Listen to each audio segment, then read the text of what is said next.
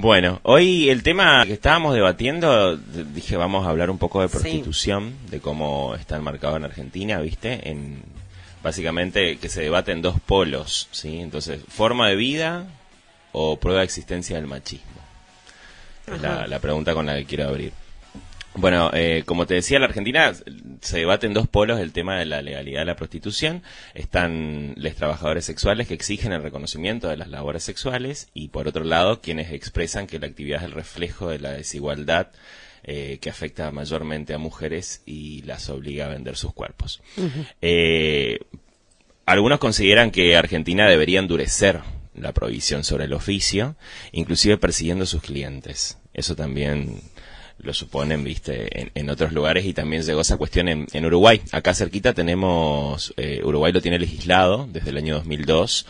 Eh, por ejemplo, ellos también dice, cuando decimos inclusive persiguiendo a los clientes en Argentina, es porque toman la cuestión de las trabajadoras sexuales. Sin clientes no hay trata, se dicen, es el caso específico de la explotación eh, sexual cuando eh, se recurre al delito también del secuestro. Exactamente, de... sin clientes no hay trata y también porque, bueno, en Uruguay, por ejemplo, al blanquear esta cuestión, esta forma de, de trabajo, eh, a las mujeres o personas que practican el, el, la, la, la, prostitución se les, eje, se les exige cada seis meses hacer, hacerse un control integral de ETS y de salud y demás cuestiones como para tener una habilitación, uh -huh. sí, eh, cosa que no se les exige a los clientes, obviamente.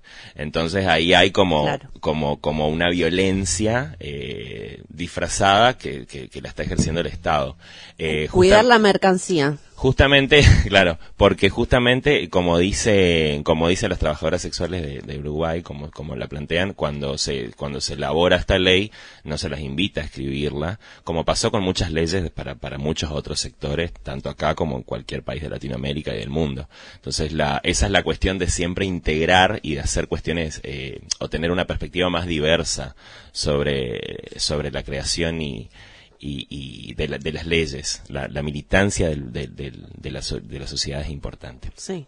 Bueno, eh, entonces como algunos consideran esto, que en Argentina había, habría que endurecerla, eh, bueno, pero a la, a la meretriz eh, nunca se la considera al final una víctima más de la, del organigrama de la prostitución, ¿sí?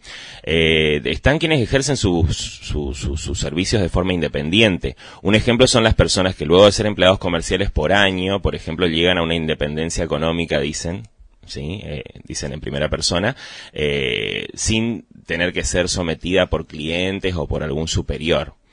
Eh, es como que tienen una capacidad de decisión. Lo hacen de manera directa. Directa, exactamente. Eso por ahí se ve más con las plataformas modernas, como OnlyFans.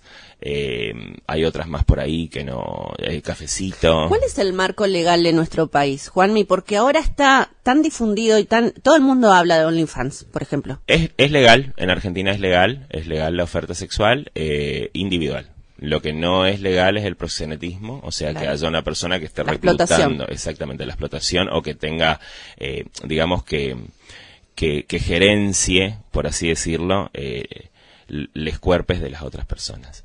Entonces, eh, ese es el, el paradigma, ¿no? Pero de hecho, como te venía comentando fuera del aire, la cuestión que hay que tener presente es que nosotros vivimos eh, en un mundo y en una sociedad que está eh, marcada por, el mercado, digamos, ¿cierto? El mercado establece nuestros deseos y es un mercado que es bastante sexualizante, ya lo he dicho en otros momentos, porque se diseñan productos y servicios para determinados, eh, determinadas comunidades, determinados grupos, eh, y hay una segmentación de la población, ¿sí? De, de, las personas. Y es patriarcal. Y es patriarcal. Al, siempre. A los varones se les se, como está como naturalizado, eh, es parte de la eh, heteronorma principalmente, debutar con una trabajadora sexual. Claro, exactamente. Entonces como que tiene esa esa cuestión bastante bastante machista y está sesgada por el, el, el, sistema patriarcal patriarcal y también por las cuestiones del mercado que como te digo apelan al deseo siempre a través de la sexualidad porque como te decía fuera de aire sí. cuando uno mira un conjunto de ropa interior independientemente si sea femenino o masculino en alguna cartilla en alguna cuestión uno también en una publicación uno también observa eh, los cuerpos que están usando esta ropa. Y es normal porque estamos eh, connotados por esta cuestión sexista.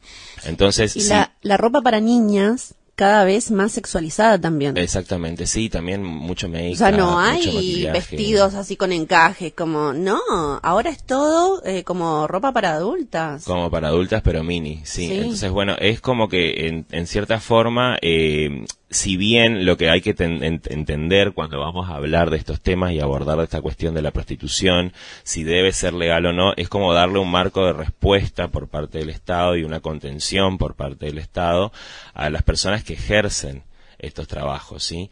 Porque mientras que no cambiemos las leyes del mercado, y que no y que no cambiemos también las perspectivas sexistas de nuestras sociedades es muy difícil ir en contra de algo que siempre tiene clientela. Y la clientela aumenta mucho entre jóvenes como decís vos. Eh, hoy hay mucho consumo de packs los famosos packs a través de las plataformas como te cité OnlyFans un cafecito también que que vos eh, llegás directamente a consumir algo. Lo que hay que tener también en cuenta es que cuando vos producís este contenido, que le dicen por qué es contenido, porque en cierta forma no hay generalmente un contacto sexual. Entonces, si bien hay una invitación a toda la cuestión sexual desde el OnlyFans, desde la virtualidad, hay un, como se le dice comúnmente, beboteo, ¿sí? Eh, esa, ese, ese, ese, juego de sensualidad, no hay un contacto sexual explícito o verdadero. Entonces, por eso lo definen como contenido, porque sigue siendo una cuestión, una cuestión sexual, pero contenida. Eh, lo que hay que tener en cuenta es que una vez que uno desarrolla un contenido para alguna de estas redes y lo comercializa, eh, una vez que alguien paga por eso, la persona que adquiere, el adquiriente este contenido, tiene el derecho de hacer con él lo que quiera.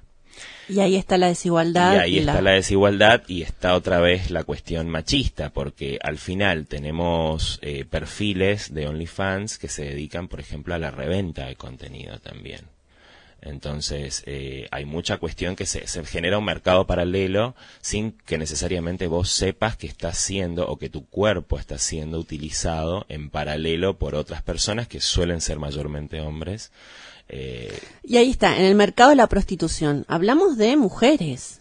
Eh, mayormente sí, son mujeres las que tienen que verse porque son es la que tienen son las son los sectores que tienen menores oportunidades en las cuestiones laborales o que tienen pagas más bajas diversidades que tienen pagas más bajas, entonces lo ven como una opción. Y es tanto de que al final hay muchas, hay muchas eh, feministas que, que creen que son, que las compañeras están siendo víctimas, les compañeras están siendo víctimas eh, de un sistema patriarcal en cierta forma, eh, porque están sometidos y no tienen otra opción y otra elección que no sea esa. Entonces no hay una real libertad. Por eso es como decía anteriormente, es muy difícil eh, darle un, marco un marco legal, eh, pensarlo de una forma que no sea integral. Es, un, es un debate muy fuerte dentro de los feminismos también. Exactamente. Dora Barrancos, que es una máxima exponente del feminismo en nuestro país, es abolicionista. Mira. Entonces, Rita Segato no sé, no recuerdo. Pero entonces se da esos esos debates de no llegar a una postura firme, pero sí de que es sumamente necesario ponerlo en agenda y hablarlo. Y se está hablando, se, está hablando, mucho. Se está hablando mucho porque realmente hay un, paradigma que romper ahí, como te decía, hay que construir un mercado que es algo muy difícil, hay que construir las bases sobre las que se sienta una sociedad, que son de consumo, de, de unas bases que son claramente sexistas, eh, porque todo está discriminado por sexo. Si no, explícame por qué cuando vas a pedir un préstamo te preguntan si sos hombre o mujer. ¿Entendés? ¿Qué quiere decir? Que si sos hombre o mujer pagas mejor o peor, o pagas o no pagas. O tenés menos posibilidades. ¿Qué, qué, tiene que ver eso? Bueno, entonces ahí está la cuestión eh, del debate tenemos una sexualidad, eh, tenemos, perdón, una, una, una eh, sociedad que es sexista, claramente sexista, y hasta que eso no se deconstruya, eh, es muy difícil. Entonces, convendría ser bastante integrales a la hora de entender estas cuestiones y por ahí prestarse un poquito a darle un marco legal de regulación legal para contener la situación hasta tanto podamos brindar una respuesta también integral de construir otras áreas que eh, terminan eh, marcando estas cuestiones, ¿no? Por ejemplo, en Argentina, ¿no es cierto? Hay una nota de 2011 que fue lo que mayormente en forma simbólica se hizo, eh, hubo una eliminación del rubro 59, no sé si se acuerdan. Si hay gente más joven eh, escuchando, por ahí no se va a acordar, pero bueno, en la época en que yo era chiquito todavía existía el rubro 59. El, ah, en los diarios. En los diarios, exactamente. El Congreso argentino en 2008 aprueba la ley de trata de personas que estipula penas para 3 a 15 años de prisión a quien explote sexualmente a otro individuo, ¿sí? Eh, en julio de 2011, de por decreto presidencial de la presidenta Cristina Fernández de Kirchner, los avisos de servicios sexuales en periódicos y o en la vía pública, ¿sí? aunque en la vía pública en Buenos Aires se siguen viendo mucho, eh, se, se cancelan, digamos. Los clasificados eran. Exactamente. Entonces, bueno, eh, realmente es lo que lo que veníamos, lo que lo que venís, lo que se hace en línea de la deconstrucción, porque vos fíjate en este sentido, eh, nosotros, mi generación tenía súper naturalizado la publicación del comercio sexual y la explotación de mujeres. Eh, con esos fines eh, en, en, en, los diarios y era muy común leer eh, el rubro 59. Inclusive había publicaciones que eran como llamativas por, por cómo se, cómo se presentaba. ¿Cómo se vendía? Eh, claro, por cómo se presentaba o cómo se vendía el cuerpo. Eh, en fin, hoy después de tantos años, esto en 2011, fíjate que te costó un poquito caer en el rubro 59. Entonces, son estas cuestiones que vamos dando de pequeños pasos que por ahí van limando eh, esas coyunturas eh, para, bueno, llegar a encaminar esto. Pero como te digo, hay un montón de laburo y lo que conviene es darle un marco legal en cierta forma porque eh, hay personas que, que, ejercen la prostitución, sí, promocionan su actividad públicamente al día de hoy como servicios estéticos, de masajes, sí. Esa falta de reconocimiento que hay se traduce en que las trabajadoras y trabajadores carecen, trabajadores también, eh, de, de beneficios previsionales acordes. ¿sí? Hay muchas mujeres que, que por ahí tienen jubilaciones que no son acordes o que con 65 años aún siguen ejerciendo la prostitución y son todas esas cosas en las que hay que pensar eh, y, no olvidarse de esa parte que sigue siendo víctima ahí en medio del cambio de, un sistema que, que les deja por fuera. ¿sí? porque no hay garantías para lo que es la previdencia social, para lo que es una jubilación, para, para el, futuro de la persona que hoy en la juventud ejerce voluntariamente, por ejemplo, el trabajo sexual.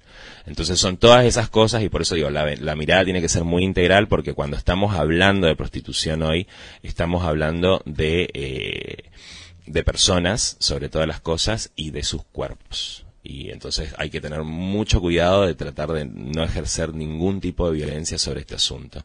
Por eso me pareció bastante interesante conversarlo, aunque siempre se llega a muy poco, pero bueno, más o menos para poder generar una reflexión en el público, en las personas que nos escuchan del otro lado acerca de esta temática y poder por ahí sacarle un poquito el estigma también, porque generalmente las personas que ejercen eso es porque necesitan también una, pagar sus cuentas, eh, necesitan comer y yo creo que si no tienen otras vías también es falta de, respuesta del Estado, de generación de puestos de, trabajo, de un montón de cosas que terminan, bueno, de, resultando en eso, en la venta de, cuerpos como objetos. Es un debate que se adeuda y que es eh, necesario hacerlo. Gracias, Juanmi. Buenísimo. Les deseo un lindo fin de semana. Espero que pare un poquito la lluvia y nos estamos viendo. Que salga el sol, sí, igualmente. que la pases bien y nos vemos, nos encontramos, te escuchamos el viernes que viene.